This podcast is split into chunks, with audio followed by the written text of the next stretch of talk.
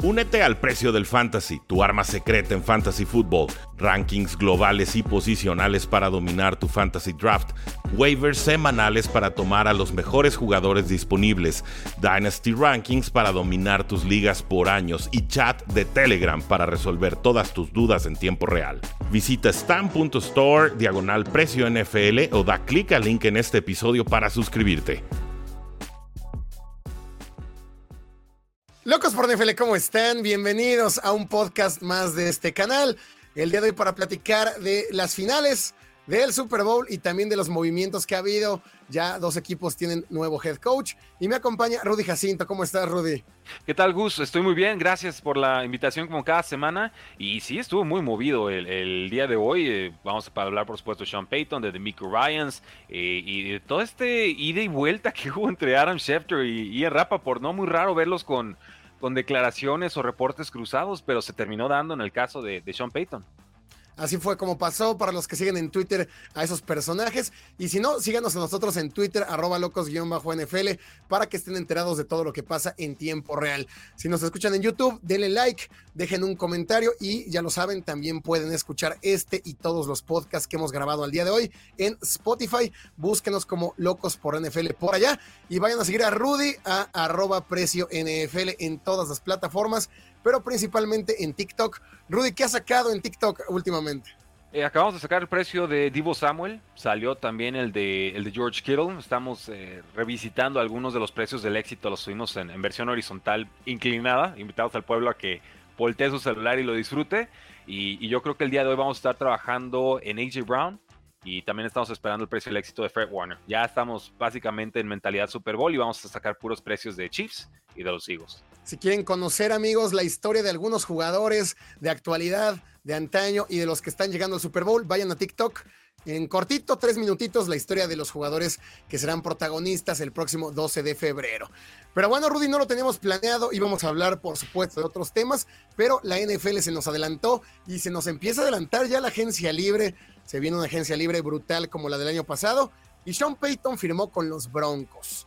Dieron a cambio la primera selección de 2023, esta primera ronda que obtienen en el intercambio de Bradley Chop a los Delfines y también se habla de una segunda ronda de 2024. ¿Qué te pareció, Rudy? Número uno, eh, lo que le costó. Me parece que al final es un, es un precio caro por un head coach. ¿Y qué impacto crees que tenga? Es un precio alto, sin duda, sobre todo eh, porque es una posición no tradicional para estar gastando picks. Ahora, si nos vamos al recuento histórico de, de coaches que han costado picks, Creo que en general el equipo que consiga el entrenador ha salido bien parado. Y no significa que vaya a ser el caso con Sean Payton y estos Denver Broncos que tienen muchos desafíos ante ellos, pero eh, ciertamente Bill Belichick sobre todo es el, gran ejemplo de, que puedes pagar un, un alto por alguien y, y, finalmente desquitarlo por los próximos 15, 20 años. Es una posición que en teoría tarda mucho en retirarse y también es una posición en la que puedes gastar más dinero de lo que te permite el espacio salarial, porque el espacio salarial es solamente para los jugadores. Entonces, eh, tenemos dueños nuevos en los Denver Broncos, la familia Walton. Creo que juntos son más ricos que todos los demás eh, hechos bolita, casi casi. Esto podría indicarnos que están dispuestos a gastar, que quieren por supuesto que el valor de su franquicia suba y para eso tienen que ganar dan el golpe mediático, eh, entienden que no se pueden deshacer de Russell Wilson, que hay que trabajar con él por las próximas temporadas, hay que tratar de revivirlo, y, Sean Payton lo puede hacer, sin duda, eh, lo que nos mostró con Drew Brees y, los Saints por muchas, muchas temporadas eh, fue espectacular, se retira una temporada, dice, todavía estoy considerando opciones, no me descarten para este año, y sorprenden entonces los Broncos con esta adquisición. Me parece un precio muy alto, pero no calificaría esto como un mal trade todavía simplemente necesitamos ver eh, algo del desempeño. Y creo que Sean Payton llega con toda la credibilidad del mundo. Eh, y si vemos que Russell Wilson simplemente no es la solución para Broncos en una o dos temporadas más, Sean Payton tendría sin problemas que sobrevivir a esa situación y entonces poder elegir a otro mariscal. Entonces, buena situación para Sean Payton. Creo que los fans de Broncos pueden estar contentos, pero sin duda, el trade de, Wilson más el trade de Sean Payton, eh, wow, o sea, qué, qué forma de gastar picks altos. Sí, me gusta la jugada. También creo que fue sale algo caro porque no estamos acostumbrados a verlo, pero ya como lo planteas y pensando en que Sean Payton pudiera estar al menos de aquí a que termine el contrato de Wilson, que recordando, sumado el contrato que aún le quedaba y lo nuevo que le ofrecieron, está eh, bajo contrato hasta 2029. Entonces, si puedes asegurar con dinero a Sean Payton de aquí al menos para esa fecha, se me hace un logro. Dada la última temporada que tuvimos en que me parece más que nunca quedó claro que los head coaches son una parte fundamental, más que fundamental en, todos los equipos, lo de Brian Dable, lo de Pete Carroll, lo de Doc Peterson, creo que nos deja claro que tener un buen head coach debe ser pues ya prioridad, ¿no? Más sobre el talento de jugadores, también como lo que pasó con Urban Meyer, de nada serviría tener un Trevor Lawrence si tienes a un tipo deleznable como lo era Meyer. Entonces me gusta la jugada, creo que al final no estamos acostumbrados a verlo, por eso se nos hace el, que puede ser alto el precio. Y sí, Sean Payton no tiene nada que demostrar, de hecho, su, su mejor año, uno de sus mejores años, tal vez su mejor año como head coach de los Santos, fue en el último, cuando ya se había retirado Drew Brees, cuando sacó agua de las piedras con, eh, con este James Winston, ¿no? Ya, ya lesionado, eh, dos o tres mariscales más, Trevor Simeon, y estuvieron a nada de calificar, tuvieron un récord ganador. Creo que además es lo que le hacía falta a Russell Wilson, alguien que supiera del negocio, que tenga la experiencia y que también se atreva a darle sus cachetadas, porque Nathaniel Hackett llegaba únicamente a ser como la niñera. Entonces, me gusta el movimiento. Creo que Broncos debería ahora sí despertar. Es que si ya no despierta con Sean Payton, pues ya es que está salada la franquicia, ¿no? Sí, más que, más que dormidos estarían muertos, yo creo. Eh, no, y lo de Sean Payton contra Andy Reid dos veces por temporada va a ser, va a ser fantástico. Josh McDaniels que se agarre porque se puso más brava todavía la, la, división. Eh, Brandon Staley, bueno, si sobrevive este, este último año, yo creo que es uno y, nos, y le damos las gracias. Veremos pero eh, el, pico, el costo como tal, hay que decirlo, ¿no? Es una primera ronda del 2023 y una segunda ronda del 2024, así a resumidas cuentas hay que ver dónde caen los picks, por supuesto. Y a cambio también los Broncos están recibiendo, me parece, una tercera ronda del 2024. Entonces no, son picks, eh, picks por jugador y ya. También hay un, pick que va de vuelta para, para los de Mao High. Eh, veremos, realmente Sean Payton salió muy desgastado esa última temporada con los Saints y creo que el descanso era justo y necesario. Sonaba más para los Cowboys, los Cowboys no abrieron la vacante y creo que ahorita se pueden estar dando eh, de topes contra la pared. Creo que esa, esa dupla Peyton Cowboys, pues ya existió en su momento como coordinador ofensivo, ¿no? En, la época de Tony Romo. Eh, había que revisitarla y, no, no llegar a esa situación o no tener apalabrado a Sean Payton por mantener a Mike McCarthy después de estas dos formas en las que pierden postemporada, yo, yo creo que es de juzgado de guardia. Pero yo qué sé, yo no soy dueño de la NFL. Ni de pues sí, no, o sea, los Cowboys y todas las franquicias que tardan tantos años en, en poder ganar, pues son este tipo de errores, este tipo de falta de decisión ¿no? Se pierde más por falta de decisión que por malas decisiones. Bien te convenía ya McCarthy, ya está un cartucho quemado. Bien te convenía hacer una apuesta. Al final es amigo de Jerry Jones, sonaba mucho por ahí. A Jerry Jones tampoco le gusta mucho dar sus primeros picks. Al final se quedan sin él, llega a los Broncos y esperemos. Y ahora sí hay que ser un poco más cautos porque el año pasado, cuando llegó Russell Wilson, ya los hacíamos peleando por el jugador regreso del año y peleando por el MVP incluso. Entonces un poco de más de cautela con Sean Payton, pero creo que le auguro buenas cosas a los Broncos. Así como también pasamos al segundo tema, Rudy, también se las auguro a los Tejanos de Michael Ryans, quien fuera en su momento como jugador drafteado por la franquicia de Houston el día de, bueno, el día de hoy, al, tiempo que grabamos, al tiempo que ustedes estén viendo esto será el día de ayer martes, em, pues ya firmó como head coach de los Houston Texans. ¿Qué tanto podrá replicar lo que hizo esa defensa que en 49ers cuando no tienes a un Bosa, no tienes a esa clase de jugadores que tenía San Francisco o que tiene San Francisco? ¿Qué tanto podrá hacer de Mico Ryans en Tejanos, Rudy? E, es eso, ¿no? No se va a poder llevar a todos los jugadores de San Francisco a, los Texans. Y lo hemos visto en varias situaciones. Eh, lo vimos eh, con, con Robert Salah en, los Jets, ¿no? También coordinador defensivo, espectacular. Llega a los Jets y pues tarda temporada y media en producir esa, esa defensiva porque simplemente puedes tener los mejores esquemas del mundo, pero si no tienes quien lo ejecute, eh, estás en problemas. Ryans, yo más bien apelaría al factor personal, ¿no? Se parece a alguien cercano, alguien que, que, a, quien los jugadores le agarran mucho cariño, eh, que quieren sacrificarse, que quieren competir por él. Y muchas veces creo que esa es la parte que subestimamos en estas decisiones de coaches. Hablamos mucho de la, de la táctica, de la estrategia, de las formaciones, del récord que tuvo el equipo, si fue la unidad top 5 de la NFL, e, etcétera, etcétera, etcétera.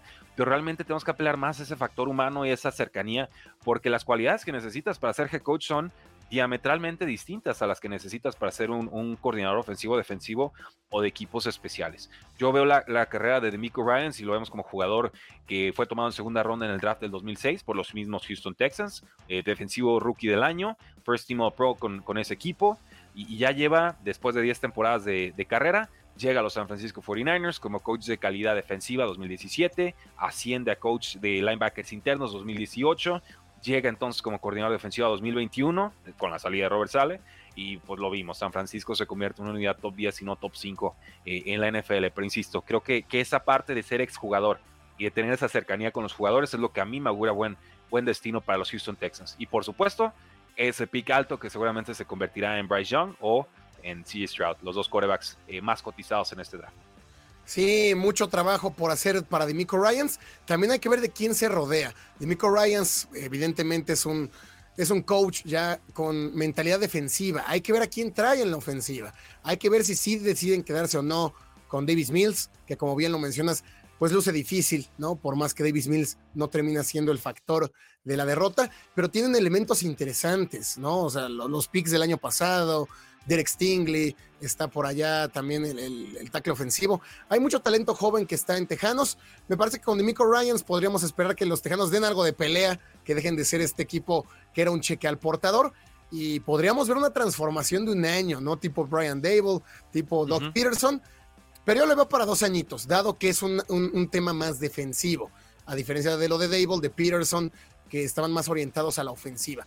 Me gusta también esta, firma, conoce a la franquicia, es querido. Eh, Dimico Ryans jugó en Filadelfia los últimos años de su carrera y, sí, todo, todo el amor para él por parte de los fanáticos de, las Águilas. Pues ya veremos, la división no la tiene tan complicada con los Titans, con los Colts y con los Jaguares. Creo que podría tener una mejora pues muy rápida. En su primer año, aparte llega como por seis años, ¿no? Me parece que lo firman cinco o seis años. Sí, e, es un contrato muy largo, seis años. Pero ya saben que esto de los contratos largos en la NFL de pronto le, ponen seis años y dura dos, ¿no? O sea, es, ¿cuántos años le habían dado a Matt Rule? ¿Siete? ¿Cuántos duró? ¿Dos y medio? Entonces, eh, digo, hay que pagarle el contrato completo, ese es el problema, ¿no? Se meten unas broncotas, luego las franquicias eh, regalando dinero a diestra y siniestra. Y Urban Meyer también se llevó una buena tajada de dinero por hacer nada. Pero sí, oficialmente el contrato es por seis años. Y de hecho, pasando al, 49ers, la pregunta es, ¿quién será? Primero, eh, la pregunta la vamos a partir. El coordinador de 49ers, se les fue Saleh, eh, se quedó Dimico Ryans, lo hizo muy bien, incluso podríamos decir que lo hizo mejor. ¿Quién te gusta, no? de esa unidad, ¿quién se quedará en ese puesto? No, ni idea, ¿eh? O sea, realmente no, no sabría decirte quién es el que han estado preparando. Lo que sí te puedo decir es que San Francisco anticipaba la salida de Mick Ryan desde semana 7, semana 8, ¿no? O sea, si esto los toma, sí, o sea, si esto los toma por sorpresa es que realmente no están haciendo su trabajo. Ya, ya hay un plan de sucesión, simplemente no, no nos lo han eh, comunicado. Y el estilo de juego ahí está, ¿no? Yo creo que te tiene que dar mucha tranquilidad el pasar de Robert Sale a, a, a Demico Ryans y que la unidad se mantenga o incluso mejore un poco no hay garantías de eso a futuro, pero creo que el roster es joven, los linebackers son muy veloces, eh, la unidad vimos que fue absolutamente demoledora en postemporada, y a pesar de la derrota. Y entonces, pues bueno, simplemente continuar. Es, es, más fácil continuar que de pronto levantar desde abajo. Sí, y pasamos entonces a la siguiente. Ahora sí, ¿quién será el quarterback de 49ers, Rudy? Porque ya se, bueno, pues se informó el día lunes que esta lesión de Brock Purdy sí va a requerir cirugía. Hay una rotura de ligamento así que estará al menos fuera seis meses, seis meses sin ninguna actividad. Contando con los meses que nos quedan, seis meses llegaríamos ya al inicio de la temporada, a eso de la pretemporada. Entonces está por ahí Trey Lance, que también ya suena que puede salir. Garópolo, que ya debe salir, ¿no? De una vez por todas. Brock Purdy. Y ahorita vamos al siguiente tema porque Brady ya empezó a sonar. Pero ¿quién crees que sea el, el mariscal de los 49ers? Está salada esa posición. El que llega se rompe, el que llega se lesiona. ¿Qué va a pasar con San Francisco? Eh, muy, muy difícil, ¿no? Realmente por merecimiento debería ser el puesto de, Brock Purdy, pero si no tienes codo, pues no, hay, no, hay, nada que hacer. O sea, aquí ya no, no es de merecimiento, sino de rehabilitación. Y, yo creo que realmente pensar que Brock Purdy va a tener toda la temporada casi, eh, por lo menos de bajo nivel, porque una cosa es que, recupere sensaciones, otra que, que tenga el ligamento reparado o reconstruido, ¿no? Y en eso estamos, no sabemos si lo van a reparar o reconstruir. Pues eh, dimensionenlo, por favor. Y entonces Brock Purdy no, no va de titular, yo creo que no lo veremos con esta semana 11, semana 12, si bien le va. Eh, Trey Lance, él tendría que ser ahorita el titular de facto y de hecho ya en los reportes nos dicen que está a punto de, terminar su proceso de rehabilitación, que está cerca de llegar a un 100%, recuperado de su ruptura de ligamento cruzado anterior. Eh, hasta nuevo aviso, Trey Lance sin lugar a dudas es el titular. Jimmy Garoppolo eh, ya, ya va a pasar a, otros horizontes, por ahí suena para los Jets, eh, podría sonar para, para Raiders, va a haber varias franquicias interesadas, creo que hay mucha necesidad de coreback en estos momentos y el récord de Garoppolo, si no necesariamente su nivel de juego, su estilo de juego, va a entretener o a gustar a algunos. Los Giants quizás también podrían estar interesados en él. Y sale esto de Tom Brady, ¿no? El equipo de infancia de, de, Tom Brady, admirador a ciegas absoluto de, de, Joe Montana, estuvo en el partido en el estadio de, The Cats, ¿no? Esta, esta hermosa jugada milagrosa. Y, bueno, él quiere seguir jugando. Creo que eso lo ha dejado muy claro. Ya hasta se divorció para seguir jugando. Entonces, ¿por qué no pensar que un año más? El tema es, bueno, este nivel que vimos de Tom Brady, Gus, y te, reboto la pregunta. Eh, ¿Responde al nivel de Brady o al bajo nivel del roster? ¿Es combinación? O sea, el, padre tiempo ya está alcanzando a Tom Brady y de ser así, ¿realmente conviene ir por Tom Brady o, mejor buscar alguna otra clase de alternativa?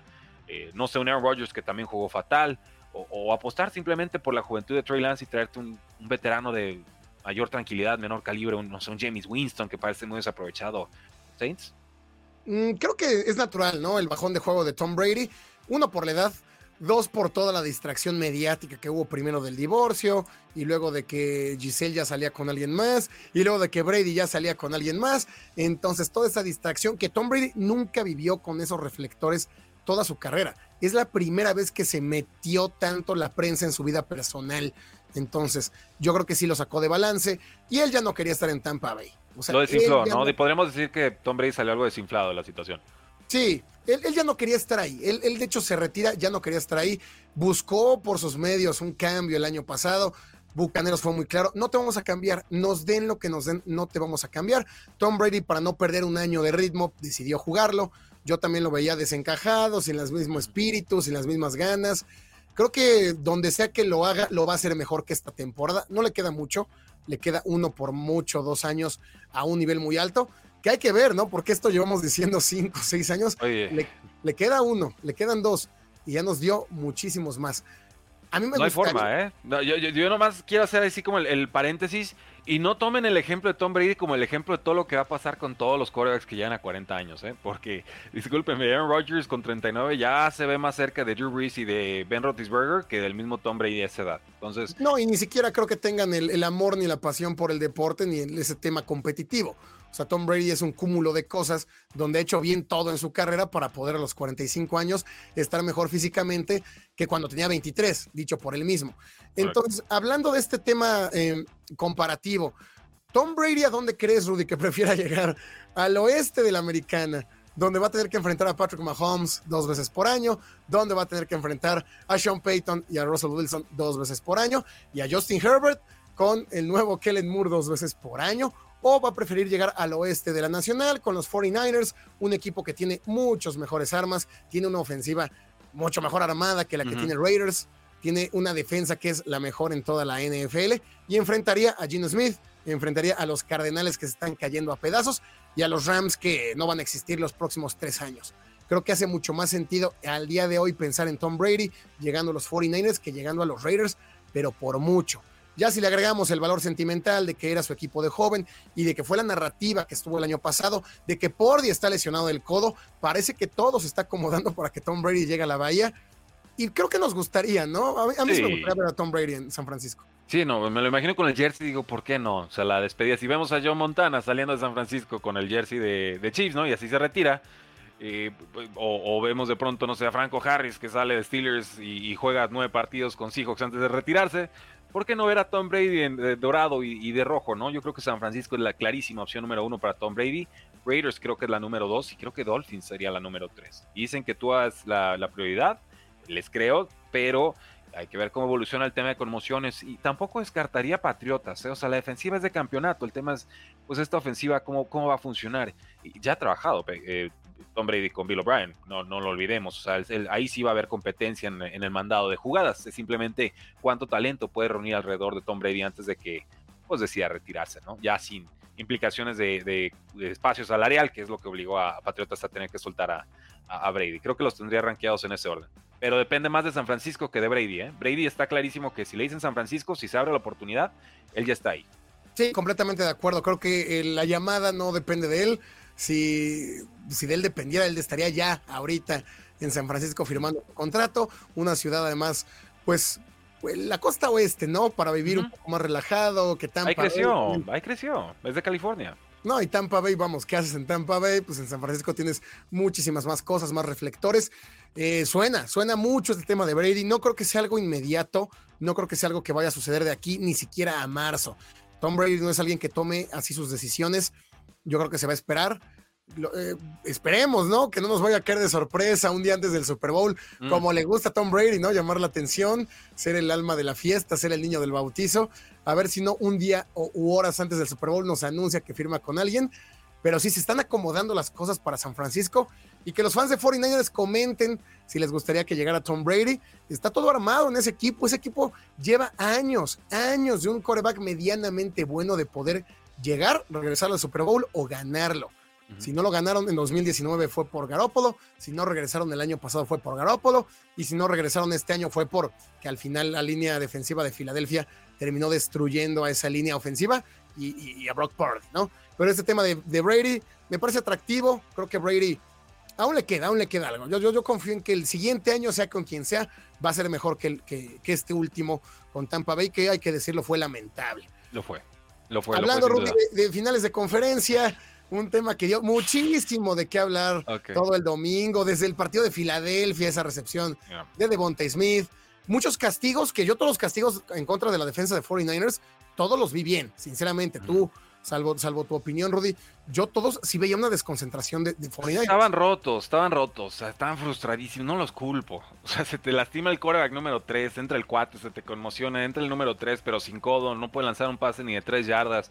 Intenta un pase, Christian McCaffrey a la izquierda profundo, no hay nadie. Y, te, te cargan 8 o 9 jugadores en la caja para que no puedas correr pues, ¿qué esperaban? No? Ni, ni modo que le estuvieran dando un abrazo o, sonrieran en cada jugada a los defensivos de 49ers. No, no lo justifico. El castigo está mal, los castigos están mal en el, el cometerlos. No culpo demasiado el trabajo arbitral en este, en este resultado. Creo que, eh, bueno, por lo menos tú y yo, incluso con Brock Purdy en el campo, tenemos a Águilas de Filadelfia sacando el partido. Desgraciadamente, desde la primera serie ofensiva perdimos a, Brock Purdy en plenitud y ya no supimos realmente qué hubiera podido ser de ese, de ese resultado. Creo que es un, es un mérito para la línea defensiva de Eagles. Y, vi a, varios, eh, pues bueno, yo, creo que malentendieron tu comentario, Gus. Yo sé que tú no celebras lesiones y lo sé porque si lo celebraras no estaría aquí grabando contigo. Eh, pero efectivamente la línea defensiva, o sea, la literalidad de lo que sucedió es la línea defensiva de Eagles lesionó a dos corebacks. Nadie está diciendo que mandaron la instrucción de ir a lesionarlos. Eso es literalmente lo que sucedió, ¿no? Y, ya está. Y lástima. Sí, eso fue lo que, lo que pasó. Eso fue lo que pasó. La línea defensiva fue tan dominante que le pegó a Pordy en la. Fue la tercera jugada, fue la cuarta jugada, terminó siendo un fumble. Y la línea defensiva fue tan dominante que le pegó a Josh Johnson dos ocasiones. En la segunda ya terminó en el suelo conmocionado. ¿no? Bueno, estaba nervioso, no sabía ni cómo agarrar el balón, ¿no? Cuando se los entraban. Yo sí. Con, con, toda la línea defensiva digo, yo también estaría temblando, ¿no? De sorpresa, eres este, titular en la final de conferencia, Coreback número 4, hasta grande. Pero fuera de la de Devonta Smith, que es error arbitral, por supuesto, pero también error de 49ers. Es increíble que no tengas a alguien en las alturas, alguien en el sideline, alguien que te diga, oye, está rara esa jugada, ¿por qué no la checamos? Es increíble que teniendo tantos coordinadores, tanto staff de coacheo, nadie la, nadie la haya retado. Pero fuera de esa, Rudy, yo no vi ninguna más. Eh, bueno, ese, es, bastante, ¿eh? te dirán los fans de San Francisco. Esa, fue la primera, ¿no? Y le metió presión a la ofensiva eh, porque anotan entonces en la, primera serie ofensiva los Eagles. Eh, pero sí, creo que de todas formas el, partido quedó de trámite finalmente con cómo se fueron dando los, las distintas situaciones. De acuerdo contigo, y, es algo que le he criticado mucho a Shanahan, es muy buen táctico, no es buen estratega. Como que de pronto la estrategia general se, nos pierde en la situación. Y, aquí, bueno, hasta la táctica le falla, porque la estrategia es cómo le hago para llegar de la A a la, a la B, ¿no? ¿Cuál es mi misión global? Eso es la estrategia. Estoy en esta situación, estas son las circunstancias, ¿cómo le hago para llegar a esta otra situación o entorno que es deseable para mí? En la guerra y en el fútbol americano y en cualquier situación, eso es estrategia. Táctica es, ok, ya sé que eso es lo que quiero lograr. ¿Cómo le hago? ¿Por dónde voy? ¿Qué circunstancias están dando en tiempo real? ¿Cuáles son los factores que cambiaron? Generalmente Shanahan ha resuelto eso en el 95-90% de las situaciones, en los Super Bowls, en las finales de conferencia, en el manejo de reloj y en este caso retando jugadas, Shanahan no estuvo a la altura. O alguien que le tiene que hablar al oído no hizo su trabajo, porque a primera instancia se ve como una fantástica recepción, pero hay un ángulo contrario que clarísimamente demuestra que el balón jamás fue atrapado. No lo retan y cuando y, creo que antes de meterte a ver la jugada como tal, Gus, tienes que tomarle el pulso al partido, tienes que ver lo que está haciendo el jugador. Devonta Smith se levanta corriendo, apresurando a sus compañeros para que lleguen a, a línea ofensiva y saquen la jugada antes de que pueda ser desafiado. Entonces, si ves que el jugador que atrapó el pase está apresurando a todos, ¿tú qué crees que sucedió, Gus? ¿Qué, qué pudo haber sucedido ahí como para que se quiera acelerar? sí, que no por completo sintió el, sintió el control del balón. Por supuesto, y, y, no retan. Y ese es el castigo, ¿no? Ya dicho eso, tenemos que mejorar mucho el trabajo arbitral. Es pobre, es patético. Nos falta una Skycam, nos falta transparencia, nos falta una persona que pueda desafiar y detener el partido en cualquier momento y decir, no, no, no, va para atrás, esto es lo que sucedió, vean la toma, se las verifico, referees sigan, sigan arbitrando y, siguiente jugada. Sin mayor complicación. En el rugby hay tres referees y creo que alguien en el cielo que te hace ahí algunas decisiones y una pantalla gigantesca que todos pueden ver para verificar cualquier jugada y no es mayor tema. Yo no he escuchado polémicas arbitrales escandalosas en el rugby. ¿Por qué no puede ser así en la NFL que tiene más recursos? Sí, eso hablando del de Filadelfia, que fue un tema menor. Pero pasando al otro duelo, eh, jefes contra Bengals, ahí sí, yo volviendo a ver el partido en completo, ¿no? Ahí en 40 minutos en Game Pass, revisando jugada por jugada. No son muchas, pero sí hay dos o tres que sí son flagrantes. O sea, y la cuestión del reloj, que al final no es, no es ayuda voluntaria. Eso yo quiero dejarlo claro. Y por más que la gente va a venir a comentar, ni modo que digas lo contrario si comes del NFL.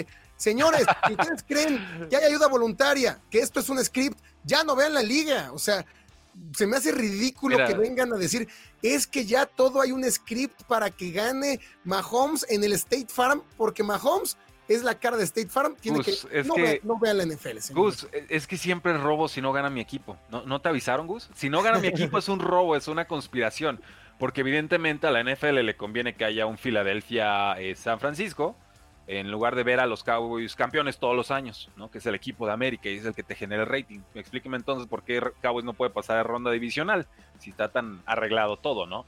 Y no es eso. Si hay una explicación, el rasero de Cam, ¿no? Es, la, forma en la que podemos explicarlo. Si hay una explicación plausible una explicación más simple que otra, generalmente la explicación simple es la que explica la situación realmente. Es decir, es más probable? ¿Que los referees estén comprados y que lo viéramos todo en tiempo real y que todo lo que vemos sea un complot? ¿O que sean unos inútiles que se equivocaron en tres jugadas porque no lo han demostrado a lo largo del tiempo, que es generalmente lo que va a suceder con referees que están muy rebasados en muchas circunstancias? Es más probable que sean inútiles. Ahora, métele el factor de localía y sin lugar a dudas, es más probable que se decanten por el equipo local que por el equipo visitante. Eso está documentado y estudiado. Y están jugando en Head Stadium. Entonces, eh, ah, no, perdón, que ya se llama Arrowhead Stadium. Ah, ya, regresó. Sí, que no habían puros para celebrar, dice. Sí, la verdad es que eh, lo, que hemos mencionado desde el domingo, los referees creo que se equivocan en cada, en cada partido. Es un deporte muy, muy difícil de arbitrar. Es técnico. Creo que, exactamente, creo que también debería haber más cuestión de ayuda de, de oficio, ¿no? Porque hay unas que se dan de oficio, hay unas que de los oficiales de las alturas sí mueven, hay otras que no. Creo que debería haber mucho más apoyo en la cuestión de los oficiales de arriba. Si tú estás viendo desde arriba que Devonte Smith no se quedó el balón, pues mándala para atrás, ya te equivocaste, volteala. Si te estás dando cuenta que también el, holding que le marcan por ahí a, Mike Hilton sobre este Marqués Valdés, no era, o sea, lo está sintiendo, lo está tocando como naturalmente vas a tocar a un jugador con el que estás jugando en contra fútbol americano, pues mándalo para atrás, la regresas y no pasa nada. Pero esta cuestión de no nos equivocamos o no queremos aceptar de inmediato que nos equivocamos o son cuestiones de apreciación, pues llevamos años y años y años debatiéndolas y pues no pasa nada. O por ahí también un, un, roughing de passer que no se le marca a Joe Burrow. El quinto down, Gus, el quinto down. Y el quinto down es una locura. Yo hice un video explicándolo, seguramente muchos de ustedes ya lo vieron. Cuatro minutitos, no hay más que explicar, más que el reloj empezó a bajar cuando tenía que haber estado detenido. Curiosamente se da que Kansas City no avanza, entonces como una oportunidad más, aunque si hubiera sido al revés, si Kansas City hubiera avanzado, los hubieran echado para atrás. correcto. Entonces ahí ya no hubiera habido robo o si hubiera habido robo. Entonces, ay. Eh, hubiera, habido incompetencia arbitral, que es a lo que volvemos a apelar, ¿no? Y, claro que frustra y se sabe. O sea, a ver, yo, soy aficionado a los patios de Inglaterra. Yo, yo le voy a Tom Brady desde que estaba en la cuna. Me las sé todas, todas. Era Tom Brady, ahora es Patrick Mahomes. Acostúmbrense. Acostúmbrense, pónganse cómodos, disfrútenlo. Sí, ese niño consentido de la NFL, sí va a ganar muchos MVPs, sí va a ganar un par de Super Bowls, y sí, cada que suceda algo medianamente controversial, se va a decir que es la NFL que prefiere que Patrick Mahomes lo gane para alcanzar a Tom Brady, construir su legado y así seguir inflándonos con conspiraciones. Es el pan nuestro de cada día, Gus. Realmente yo, yo quisiera apelar al, sentido común de los aficionados de tu canal y en general de la comunidad NFL, porque sí he visto que el nivel analítico y el nivel crítico del aficionado mexicano ha ido creciendo mucho. Ya no es el mismo espacio del 2014, ya no son las mismas opiniones viscerales de mi equipo porque mi equipo y mi equipo porque sí. Ya, ya, veo sutileza, ya veo cuestionamientos, ya veo aficionados que cuestionan a los equipos y que claramente con toda la técnica y conocimiento en la mano también cuestionan a los referees o incluso al comisionado Roger Godel. Entonces, no olvidemos esos progresos, esos avances que hemos tenido porque se dieron circunstancias una final de conferencia. Por supuesto que es frustrante, es humano estar frustrado, sobre todo si eres aficionado a los Cincinnati Bengals. Me duele esta derrota por ustedes, créanmelo, me duele. Pero enfrente tener un equipo sin receptores, a un coreback cojo, a un liniero defensivo que no ha tenido una captura en su importantísima carrera y ahora, ahora tuvo como dos. Y tuvieron a un jugador, Pass Rusher Osai, que tuvo un gran partido, pero cometió un error crítico al final. Y eso no es culpa arbitral, es simplemente le ganó el momento y ya está. Sí, dejemos de reducir todo, amigos, a es una ayuda arbitral, ¿no? Porque es lo que lo queremos reducir. Únicamente ganó, ganó jefes porque la NFL quiso. No, Bengals falló todo el partido. Bengals sale con un mal planteamiento, sin correr el balón, sin utilizar a Mixon, que Mixon fue una de las claves de la victoria contra los Bills. Así es. Salen desencajados. Bengals no jugó el primer cuarto. ¿Cuándo, fue arriba Bengals en el marcador? Según yo, Bengals no estuvo arriba en el marcador. Y tuvo, dos series ofensivas para, ya estando empatados, eh, sacar esa, esa ventaja y, no pudieron. Ni al medio campo llegaron. No, entonces esas oportunidades ahí estuvieron. Realmente cuando no cumples tú, pues quedas a expensas de lo que pueda suceder del entorno de, factores externos. Y desgraciadamente así se dio esto, pero creo que Cincinnati no hizo su parte. La línea ofensiva no respondió con el partido anterior y la condición para que ganaran este juego a domicilio era que lo que vimos de la línea ofensiva se volviera a reflejar en esta final de conferencia. No fue así, pagaron el precio. No, muy raro, muy raro ver a Cincinnati tan inferior de hecho, ya lo también lo he dicho y repetido, si Cincinnati tuvo vida en algún punto del partido, fue por este fumble de Patrick Mahomes y les regala el balón. Si, ya estaban del otro lado. De hecho, ya estaban por ahí de la yarda 35-40, pero viene un, eh, una conducta antideportiva del liniero de, de, los jefes que se burla. Entonces los echan para atrás 10 yardas pero Jefes ya estaba en un drive de al menos tres puntos. Si Bengals tuvo vida fue porque Jefes lo permitió, y me parece que lo dices muy bien. Contra un mariscal cojo, contra un equipo sin receptores, contra una línea defensiva que se compone de un jugador que nunca había tenido una captura en playoffs, ¿no? Este fue su partido número 12, me parece, en playoffs y su primera captura, y te dominaron. Y Joe Burrow no jugó nada bien, lanzó dos intercepciones ridículas. Tuvieron el balón faltando dos minutos 30, Joe Burrow, Joe Burrow jugando bien, te lleva el balón a, zona de gol de campo, porque lo hemos visto y es lo que Joe Burrow sabe hacer. Y bueno, al final te hacen un regreso, sí, con unos holdings que de hecho también ya medio por ahí se están desmitificando, pero lo de Osai también es imperdonable, o sea, lo de... Es, grave, para los que no vieron, para los que no vieron, bueno, lo empuja Patrick Mahomes ya estando completamente fuera del campo, ¿no? Y les regala 15 yardas y, y, el gol de campo tranquilito. Entonces, pues es eso, o sea, realmente yo, yo con lo que me quedo es Mucha suerte a los Chiefs en la final, mucha suerte a los Eagles en, la, en el Super Bowl. Y, qué bueno que tengamos una nueva saga de duelos importantes. Parecía que iba a ser Buffalo Chiefs. Yo creo que ya, ya definitivamente podemos decir que va a ser Bengals contra los Kansas City Chiefs. Y los vamos a ver una y otra y otra y otra vez. Entonces, si, venga, si Bengalíes quiere venganza, que se preparen para la siguiente temporada, porque van a tener muchos escenarios para que así suceda. Y el último tema, nomás para entrarle tantitito al Super Bowl, que ah. hablaremos de eso ya mucho más largo y tendido la siguiente semana. Quedan al pendiente del canal. Número 6, eh, Rudy, pues ahí las parte como favorito en la casa de apuestas. Eso no refleja nada de lo que vaya a pasar, ni tiene nada que ver con lo que se va a suceder en el terreno o con lo que han venido jugando, ¿no? Pero te pregunto, Rudy, ¿es realmente Eagles favorito y superior a Jefes, al menos por lo que sabemos en este momento? Con, con la información que tenemos al momento, sí.